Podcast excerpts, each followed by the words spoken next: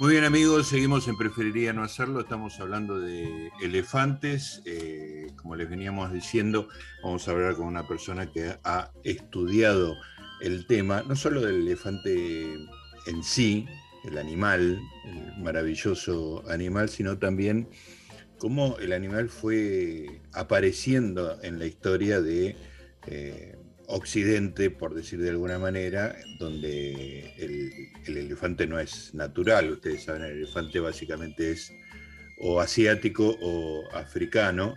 Eh, y me imagino que, bueno, me imagino, lo he leído, la maravilla que debe haber sido para la gente de Europa encontrarse con un animal tan descomunal, tan distinto a la experiencia habitual. Hay un libro maravilloso, es yo creo que es uno de los libros más lindos que tengo en mi biblioteca, se llama Historia Natural y Mítica de los Elefantes, tiene dos autores, José Emilio Burucúa, Gastón también conocido como, y Nicolás Kwiatkowski, que es su habitual colaborador en algunos este, emprendimientos intelectuales. Eh, Nicolás es doctor en Historia por la Facultad de Filosofía y Letras y es especialista en Historia Cultural europea durante la modernidad temprana y eso lo, hace este, una, una, autoridad.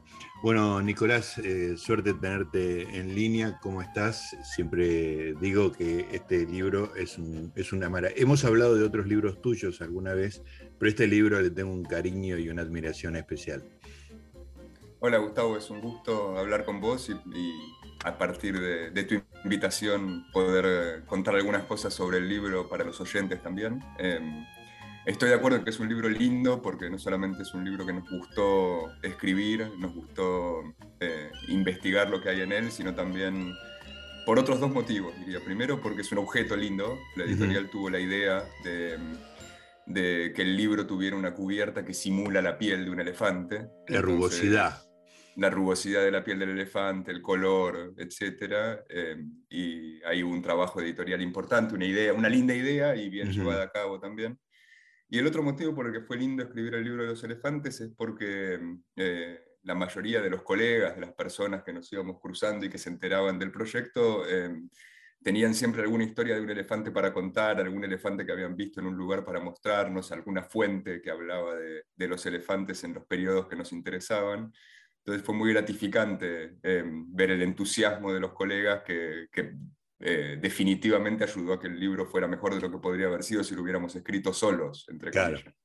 Eh, hay que fue una experiencia muy gratificante. Me imagino. Eh, hay que mencionar a la editorial Ampersand, que siempre tiene libros muy, muy cuidados. Esta es como una edición muy, muy especial, no solo por la tapa que mencionabas vos, Nicolás, sino que todas las ilustraciones adentro están perfectas, son ilustraciones que tienen que ver con eh, no, actuales, no son fotografías, sino reproducciones de imágenes que se hicieron en, épocas antiguas y la, eh, la, nitidez y la fidelidad son muy importantes y la verdad que se ve divino todo, ¿no? No solamente eso, sino que también la editorial, bueno, parece que estamos haciendo el elogio de Ampersand, que lo merece. Lo merece. la editorial además nos, nos, nos, acomodó en un par de ideas un poco extrañas que tuvimos, algunas que tuvieron éxito y otras no tanto.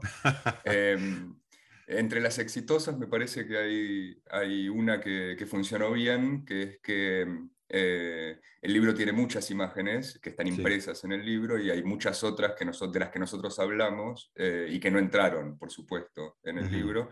Entonces decidimos poner todas esas otras que se mencionaban y que no se podían imprimir eh, online. Ah, perfecto. Entonces se puede acceder a todas las imágenes que se mencionan en el libro con un simple em, clic en una página web muy, muy sencilla. Em, y al mismo tiempo, eh, para nosotros era importante, en parte por los temas que se tratan en el libro, que tienen que ver con la historia natural y simbólica de los elefantes, con el, desplazamiento de elefantes en el espacio, con la aparición de, temas em, reales y legendarios en relación con los elefantes en diferentes lugares, era muy importante eh, incluir algunos mapas que, pudieran ilustrar eh, esos derroteros geográficos. Entonces hay en el libro eh, dos mapas impresos que muestran la, declinación de las poblaciones de elefantes en África y en la India en la larga duración, pero con un énfasis eh, puesto sobre todo en el siglo XIX y en el siglo XX. Y también incluimos mapas que no, que no podían ser sino digitales porque requieren una interacción, em, que están en línea y que permiten ver no solamente el, el, movimiento de algunos elefantes famosos por el planeta, desde sus lugares de origen hasta sus destinos en zoológicos o en cortes europeas o americanas, Em, y también un mapa donde incluimos todos los objetos, imágenes, em, animales, eh, edificios, estructuras vinculadas con los elefantes que se tratan en el libro, em, eh, dispuestos en un planiferio. Entonces, y categorizados según eh, qué tipo de objeto o de imagen se trata. Entonces, se puede acceder también con un link que está tanto en el libro como en la página de la editorial, a ese segundo mapa que permite ver desplegados en el espacio todos los objetos que se mencionan en el libro. Eso, em, esa fue una idea que tuvimos nosotros y que la editorial acomodó con mucha gentileza. Muy bien, muy bien. ¿Te animás eh, o, que, o preferís eh, disimular las ideas que no funcionan? Me dio curiosidad eso, porque para mí funciona todo. No, eh, por supuesto que me animo y me parece importante aprender de los errores, es algo que, em, que los intelectuales y los académicos tendemos a no hacer, en el sentido de que las, em, las, empresas intelectuales fracasadas no suelen publicarse, no hay una revista que publique proyectos que no funcionaron, se suelen publicar solamente los exitosos. Em, me parece importante aprender de esas cosas. Sobre todo porque ahora vamos a sacar en el año que viene, va a salir un segundo volumen eh, sobre los elefantes que se ocupa del periodo siguiente al que trata el libro que, publicamos, y no va a tener este error porque aprendimos de él, Em, una idea que tenía el libro era el intento de incluir en el mismo volumen una historia que pudiera leerse del principio al final para eh, lectores, digamos, eh, cultos, adultos que se interesaran en el problema, y al mismo tiempo hacer una versión eh, para adolescentes y niños que pudiera diferenciarse en el mismo texto y que pudiera ser una lectura, si se quiere, un poco más liviana, más, más entretenida, más adaptada a un público juvenil, digamos, sin perder eh, reflexión, pero que fuera un poco más em, eh, abierta a un público más joven. Em, y eso no, no, resultó. O sea, resultó bien en el papel, en el sentido de que se distinguen bien claramente dos tipos. hay dos tipografías, digamos. Hay dos tipografías. editorialmente está muy bien resuelto. Los que no resolvimos bien eso fuimos nosotros, que no, no dimos con el tono de, de, de un posible lector juvenil. Entonces esa fue una idea un poco fracasada que no aparecerá en el segundo volumen de, de la historia de los elefantes. Eh, eh, Nicolás, contame, eh, porque vos, tanto vos como Burukúa vienen de las humanidades, obviamente, ¿cómo era tu relación, y bueno, habla tu relación en particular con, los elefantes? O sea, encaraste una obra monumental en, en dos volúmenes sobre la relación del, hombre, digamos, y, el arte con los elefantes, eso que vos decís, lo mítico, lo simbólico que representa el elefante, pero me imagino que hasta ese momento el elefante no estaba entre tu, lista de inmediatas, inmediatos intereses.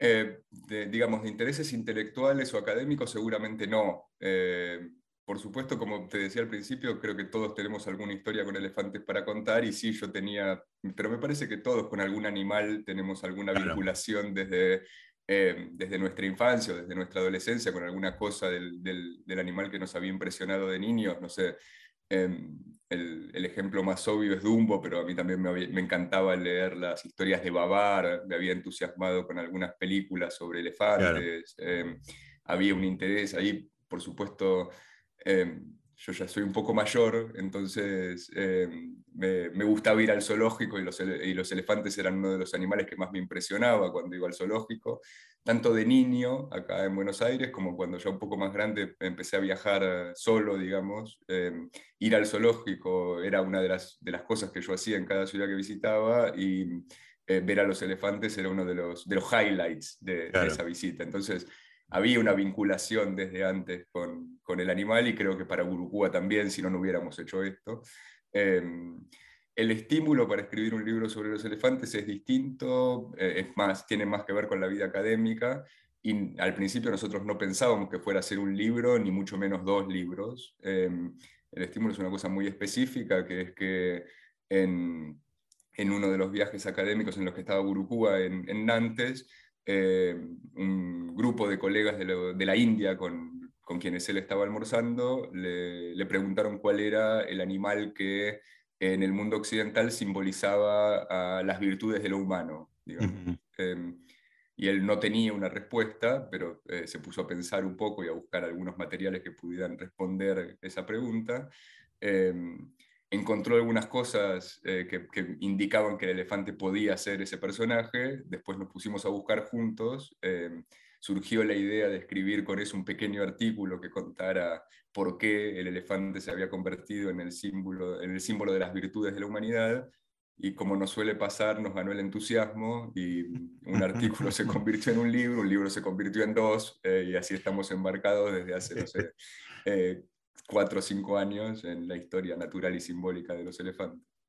El, elefante tiene dos cosas, digamos, ¿no? Primero es esa impresión que, vos tuviste, que todos tuvimos en algún momento en el zoológico, de las dimensiones, las orejas, esa trompa prensil maravillosa con el que hace cosas, los, los colmillos, todo, esa, ese primer, esa cosa de impacto sensorial que tiene, que es eh, muy impresionante, y después cuando empezás a leer aparecen esas virtudes, ¿no? Esa, leí en el, en el libro de ustedes, en Historia Natural y Mítica de los Elefantes, que alguien dice que el nivel de organización social eh, y, no sé si conciencia, digamos, pero este, personalidad de, de, la comunidad de elefantes equivale a la de los humanos antes del invento de la agricultura, digamos, que implica un salto cualitativo muy grande, pero es una, es una afirmación muy impactante ¿no? de, lo que es el, el elefante social.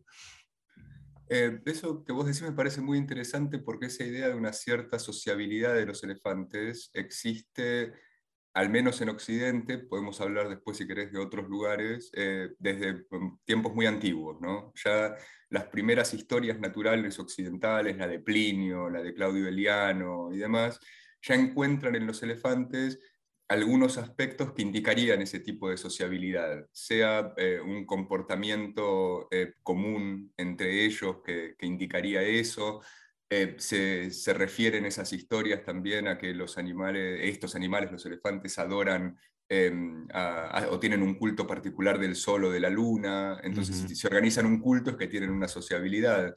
Se dice también en esos textos que eh, recuerdan y respetan a sus muertos, etc. Entonces, si hay un respeto por los ancestros, también hay una, una presunción de una organización social. Entonces, eso viene de muy antiguo eh, en los textos antiguos eso aparece como una descripción de la naturaleza de los elefantes, eh, no deja de ser un poco legendario, porque muchos de esos autores antiguos no habían tenido contacto directo con elefantes, eh, o, había, quizás habían visto algún elefante que había llegado al lugar donde ellos vivían, pero no habían visto elefantes en, su contexto natural.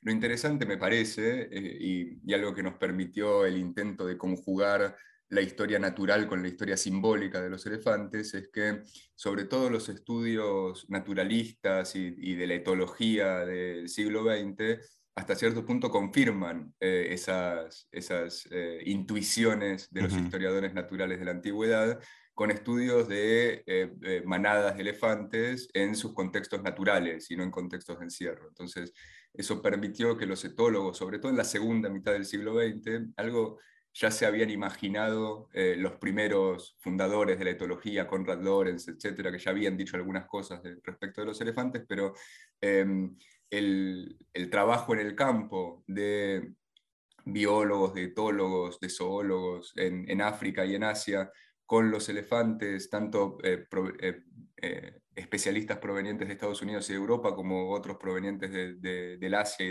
de, los mismos países africanos, encuentran que los elefantes tienen em, formas de comunicación, tipos de sociabilidad, em, eh, formas de enseñanza y de educación eh, eh, organizadas fundamentalmente por las hembras de las manadas, sabemos que son sociedades matriarcales, etc. Entonces hay ahí em, una confirmación, podríamos decir, de la ciencia moderna, de aquellas leyendas por un lado e intuiciones de la historia natural del, mundo antiguo que, iban en ese sentido. ¿no? Y, vos que estás... Agrego una cosa más, sí, em, que es que ese, ese conocimiento científico al que me refería recién tenía al mismo tiempo un, un, conocimiento práctico previo que tiene que ver con la domesticación parcial de los elefantes, sobre todo en el Asia.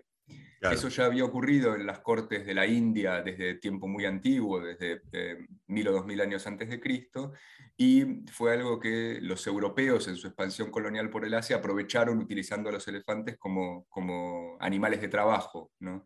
Entonces, en ese proceso de domesticación parcial de los elefantes también se aprendió eh, cómo los elefantes se relacionaban entre ellos, eh, que era algo que permitía manejarlos y controlarlos mejor. Entonces hay ahí, además del conocimiento científico, digamos, un conocimiento práctico vinculado con la explotación laboral de los elefantes, que enseñó también algunas cosas respecto de eso.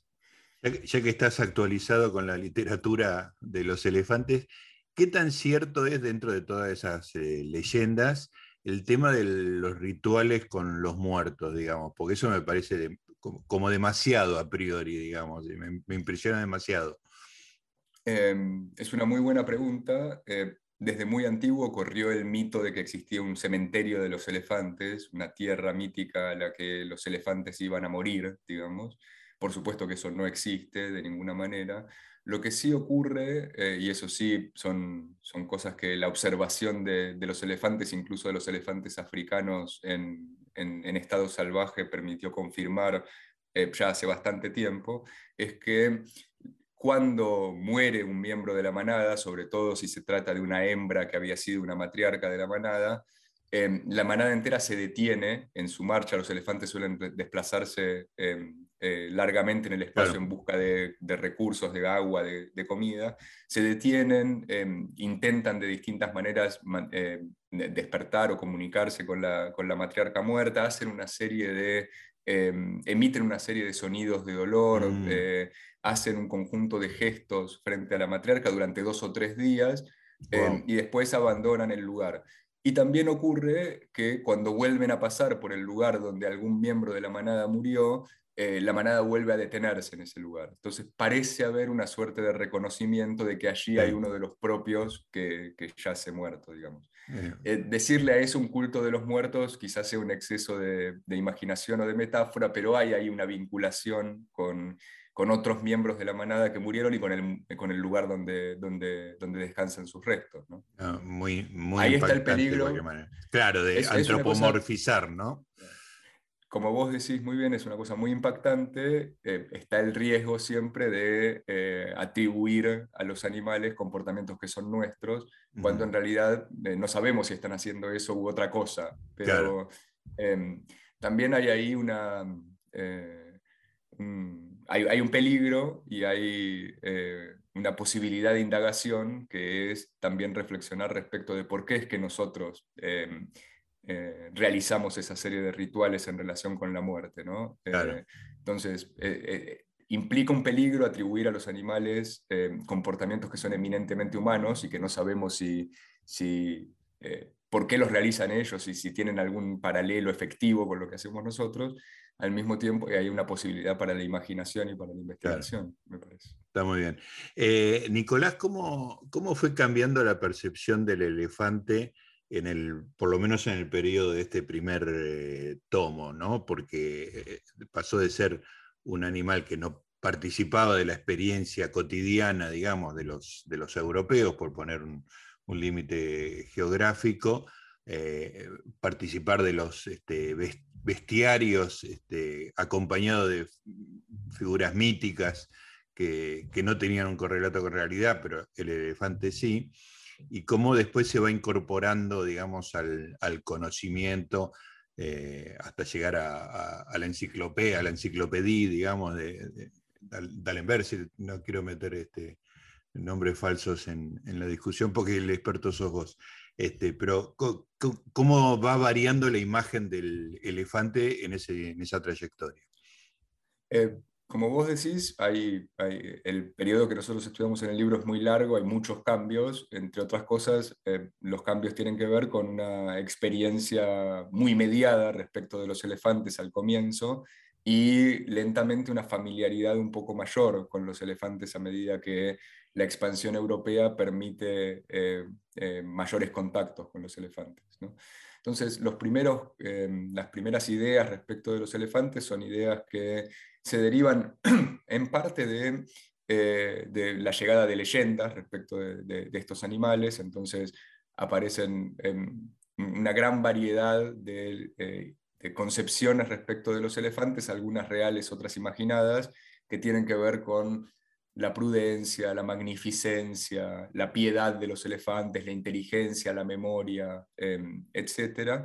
Y eh, ya muy temprano hay un contacto directo de los europeos con los elefantes, sobre todo con los elefantes en batalla. ¿no?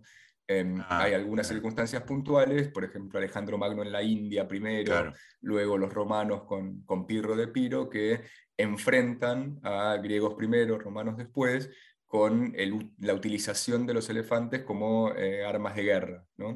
Y eso sorprende mucho a los europeos y deja un rastro documental que nosotros podemos seguir al mismo tiempo que se producen esos contactos, empieza a aparecer el elefante en espectáculos, en, el mundo occidental, en el circo o en, la escenificación de grandes triunfos de emperadores romanos. Eh, y eh, ya con el Imperio Romano aparece por primera vez la casa deportiva de los elefantes, que eh, hace desaparecer una especie entera en el norte de África, una subespecie de elefantes que entre la utilización militar, el uso de los elefantes en espectáculos en el circo y la casa deportiva eh, es completamente aniquilada del área actual de, Siria. Eh, en el medioevo se suma a esta compleja red de representaciones respecto del elefante una asimilación del elefante con Cristo. Eso es muy, espectacular. Estuve leyendo, releyendo hoy algunas partes del, del libro y algunas representaciones de, Jesús como elefante es, muy espectacular, muy insólito. Es una cosa, sí, muy espectacular, muy insólita y que para nosotros fue muy importante porque em, asimilar a los elefantes con Cristo hasta cierto punto confirmaba esa idea que teníamos de que eh, los elefantes representaban en Occidente las grandes virtudes del ser humano. Entonces ahí hay varias leyendas en, bestiarios, pero también en, en libros de prédica, etcétera, que tienden a la asimilación del elefante con la figura de Cristo. Em, y son leyendas eh, sorprendentes, porque no, no, había nada que permitiera imaginar que, en, el texto bíblico, ni nada que se pareciera, ni en las tradiciones europeas que permitiera imaginar que eso iba a ocurrir. Nosotros tenemos una hipótesis que no, que no hemos podido confirmar documentalmente, pero que seguimos sosteniendo como hipótesis, que es la idea de que puede haber ahí alguna hibridación entre eh, la figura de un dios hindú, que es Ganesha, que es un dios em, eh, indio con cuerpo humano y cabeza de elefante, y que es considerado una divinidad poderosa, pero también benevolente, etc., que por varias vías de comunicación que existían entre el subcontinente indio y la, cultura europea, eh, el mito de Ganesha puede haber llegado a la imaginación europea y puede haber habido ahí una, Em, una influencia, una, un contacto de leyendas que terminara por em, atribuir eh, divinidad al elefante y, por convertir al elefante en una, en una metáfora de Cristo. Eso sería una idea que a nosotros no funcionaría muy bien, lo, lo mantenemos como hipótesis, eh, pero no tenemos confirmación de que el mito de Ganesha circulara en Occidente hasta fines del siglo XVI, cuando un jesuita portugués, Luis Frois, manda en 1560 una carta desde la India donde cuenta el mito de Ganesha em, para, eh, para sus corresponsales europeos y cristianiza el mito de Ganesha. Entonces, en el mito de Ganesha, Ganesha se convierte ahí explícitamente en Cristo. Eh, y los padres de Ganesha, eh, Parvati y Shiva, se convierten en Adán y Eva. Em, entonces ahí hay una, explícita transformación de un mito hindú eh, o una explícita cristianización de un mito hindú que transforma a Ganesha en un sinónimo de Cristo. Pero para nosotros eso es tardío, digamos. Claro, necesitar eh, algo antes de eso. ¿no? Porque nosotros tenemos otros ejemplos de eh, utilización de elefantes como metáfora de Cristo que son muy anteriores, son medievales. En el Fisiólogo o en la Gesta Romanorum, que son textos que ya empiezan a circular en el siglo, el, fisiólogo ya en el siglo VI, en el siglo VII, la Gesta Romanorum, que es una colección de, de, leyendas y de apólogos para la prédica en la iglesia es un poco más tardía, es del siglo XII-XIII. Entonces, hay ahí una identificación del elefante con Cristo que, que refuerza nuestra hipótesis de el, elefante como síntesis de las virtudes de la humanidad, nosotros tenemos una hipótesis adicional, que es que ahí puede haber alguna influencia del mito de Ganesha, pero no, podemos, no hemos encontrado ningún rastro documental de la presencia del mito de Ganesha en forma cristiana o de otro tipo en el mundo europeo hasta 1560. Ahora, Nicolás, después cuando empieza, bueno, el, el cambio de paradigma de pensamiento de la humanidad y, em, empieza un poco el desarrollo de la ciencia, te mencionaba la, enciclopedia, el, saber se hace menos mítico y más eh, científico protocientífico. ¿Cómo cambia la figura del elefante en ese contexto? Eh, yo estoy muy de acuerdo con la descripción que vos haces de las transformaciones en la aproximación al saber de la naturaleza, digamos, y, hay, por supuesto, una ambición explícita entre los exponentes de, de, la ilustración del siglo XVIII de em, aproximarse al mundo de la naturaleza de una manera menos marcada por las leyendas y más em, cercana a una observación que se que se pretende objetiva de la naturaleza, ahí ocurre una cosa muy interesante eh, entre los autores ilustrados que se ocupan del eh, elefante en particular. Por ejemplo, Buffon eh, en, su, en su abordaje de la historia natural, etc., que es que explícitamente Buffon dice en el capítulo que él dedica a estudiar el elefante, para el que además él tuvo la oportunidad de analizar elefantes que estaban en, la menagería, en el zoológico de, París, etc. Entonces él tuvo interacción directa con elefantes, además de haber recibido noticias de sus corresponsales que habían estudiado elefantes en directo, que habían realizado eh, disecciones de elefantes, etc. Entonces ahí hay un, núcleo muy fuerte de observación em, eh, científica, natural de los elefantes hay ahí también, em, eh, pese a eso, em, una permanencia de las leyendas respecto del elefante. Como te decía, Buffon empieza su capítulo respecto al elefante diciendo, circulan un montón de leyendas sobre el elefante, acá nosotros vamos a hacer otra cosa, nos vamos a dedicar a estudiar al elefante como ser natural. Em, pero después Buffon dedica las primeras 25 o 30 páginas de su ensayo a reproducir esas leyendas anteriores. Eran irresistibles todavía. Claro, es como que Buffon no se puede resistir a decir, bueno, sí, eh, nosotros acá eh, estudiamos al elefante como ser natural, vamos a dejar de lado las leyendas. De todas formas, las leyendas son estas, y pasan 30 páginas de leyendas que, vienen de esa tradición antigua, de niño en adelante, de la que ya te hablé. Entonces, eh, por supuesto que hay una transformación muy importante del conocimiento natural de los animales, hay nuevas teorías respecto de su evolución, de su, eh, de su fisiología, de su existencia natural, pero eh, eh, las leyendas al respecto todavía permanecen incluso en los más grandes textos de la biología de, ese periodo. Claro. Nicolás, obviamente cuando salga el, segundo tomo vamos a, a, volver a charlar porque este, me resulta súper interesante hablar con, los dos, con ustedes dos, y sobre todo hablar de, ese animal maravilloso que es el elefante, pero anticipame, digamos, eh, qué es lo que pasa después, qué es lo que pasa en el segundo tomo. Eh, bueno, en el primer volumen nosotros nos dedicamos sobre todo a historiar las formas de aproximación al elefante como ser natural y ser simbólico desde la antigüedad hasta eh, el siglo XVIII y le dedicamos un apéndice a esas mismas cosas sobre el elefante en la India, ¿no? porque había muchas cosas de la historia natural y simbólica de los elefantes que sin comprender em, lo que se había aprendido respecto de ellos y lo que se había creado respecto de ellos en la India no se entendía. Eh, eh, e-, ese significado en Occidente y muchas cosas provenían de ahí también. En el segundo volumen nos ocupamos del periodo siguiente eh, a este que te acabo de mencionar, entonces es un libro que trata sobre todo de fines del siglo XVIII hasta la actualidad, eh, y si en el primer volumen hay un peso muy fuerte de este aspecto em, benévolo en relación con los elefantes, de esta valorización de su similitud con las virtudes de la humanidad, etc., el segundo volumen es un volumen bastante más tremendo porque eh, vemos ahí la, la transformación del elefante en, ser de espectáculos en el circo y en el zoológico, que es una cosa muy, eh, muy violenta respecto de esos animales, y vemos también, muy cruel, vemos también la expansión colonial europea en el África, sobre todo, también en el Asia, y cómo eso em, implica... Eh, eh, por diversos motivos una gran destrucción de, enorme cantidad de manadas de elefantes, tanto por la caza em, deportiva como por la caza en busca del marfil em, en el curso del siglo XIX y en el siglo XX, que hace colapsar las manadas de elefantes en todas partes. Y vemos también la articulación de esa explotación de la naturaleza y en particular de la explotación de los elefantes con la explotación de los seres humanos, sobre todo en mm. el África. ¿no? Em, y cómo el tráfico de marfil y de, marfil eh, y de oro eh, se articula al mismo tiempo con el tráfico de esclavos, tanto en el occidente de África como en el África oriental, eh, a partir del, del, del, comercio por el Índico. ¿no?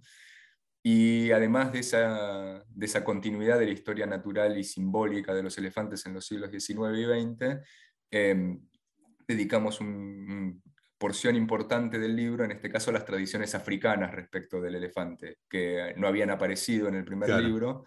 Em, y que acá son importantes y que nos permiten ver un aspecto distinto de los elefantes, ¿no? Porque em, eh, primero porque la especie africana de elefantes es diferente de la especie asiática que, a la que nos habíamos aproximado con, más detalle en el primer volumen, y segundo porque las tradiciones africanas respecto de los elefantes son muy distintas, y esa idea de un ser eh, magnífico, luminoso, inteligente, em, de gran memoria, eh, etc., en las tradiciones africanas aparece mucho menos. El, elefante en las tradiciones africanas sigue siendo un, ser poderoso, grande, em, etc., pero más que un ser Em, inteligente, noble y demás, es un ser que aparece como un gigante bonachón, pero un poco torpe, ¿no? es burlado por otros animales que son más inteligentes que, él. Em, entonces eso nos acerca a otro conjunto de tradiciones y ese fue, esa fue otra aventura muy, muy linda del libro que nos permitió de manera mediada, porque nosotros no manejamos los idiomas africanos, etc., entonces hemos dependido mucho de traducciones y del trabajo de antropólogos y de etnógrafos y de lingüistas, Em, aproximarnos a otro conjunto de tradiciones muy diversas eh, y de, las que aprendimos muchísimo, que en este caso son las de los distintos pueblos del África subsahariana. Y una última cosa que hay en el, libro, en el segundo volumen de los elefantes, tiene que ver con un apéndice en el que nos ocupamos de los elefantes como, como seres em, simbólicos, pero sobre todo como seres de, utilizados en espectáculos, en zoológicos, en circos. Claro. Em, eh, y también en, obras de ficción en, el siglo XIX y en el siglo XX en el, universo europeo y occidental. Entonces aparecen ahí eh, novelas, eh, películas y, distintas creaciones em, fantásticas respecto de los elefantes em, de, este último periodo. ¿no? Entonces tenemos algunos pasajes dedicados a, Dumbo y a Babar, algunos... Eh, dedicados al, papel de los elefantes en películas donde se retrata la expansión europea por el África, eh, etc. Entonces ahí hay un, pequeño capítulo sobre el cine y los elefantes. Ah, espectacular. Bueno, me estaba acordando de, hace rato hablábamos de eh, la película de Eastwood relacionada con la filmación de La Reina Africana. Este, claro, sí, sí, que se llama... Cazador Blanco, Corazón Negro. Exactamente, es una eh, película que yo no conocía hasta que me puse a escribir eh, este libro y me la mencionó un amigo. A, mí es una película que me gustó mucho porque es muestra, em, eh, muestra ese, ese aspecto un poco, em, si se quiere, bifronte de, del, europeo en África, ¿no? Por un lado admirado por la naturaleza y, por otro lado destructor de esa misma naturaleza cuando eh, se aventura en, la cacería y además es una historia inspirada en hechos reales. ¿no? Sí, sí, eh, totalmente está escrita por el guionista de La Reina Africana que cuenta la historia de, de convivir con, con esa especie de animal mítico que era Walter eh, John Houston. John Houston, sí. claro, este, muy, muy interesante. Bueno, Nicolás. John Houston ya mayor, eh, ya, mayor eh, ya con, con, hábitos muy arraigados y muy, muy bien caracterizado por Eastwood, que también está grande, pero lo hace de una manera muy espectacular. Es una película muy linda. Te, aclaro que tiene como 30 años la película y, y ya era grande en esa época, ¿no? Sí, sí, ya era grande. Sí, sí, sí. Extraordinario. Bueno, eh, Nicolás, un placer como siempre. Eh, espero el, tomo 2. Lo único que le pido a Ampersand es que tengan las mismas dimensiones que este, de manera de ponerlos uno al lado del otro este, en la biblioteca y queden, queden bonitos de lomo también. Así que, Creo que ellos ya tienen la idea de que, de que sean un conjunto. Claro, que vengan una caja, claro, espero. Nicolás, un placer hablar con vos. ¿eh? Para mí también un gran gusto y cuando quieras eh, repetimos la invitación. Muy bien, muchas gracias. ¿eh?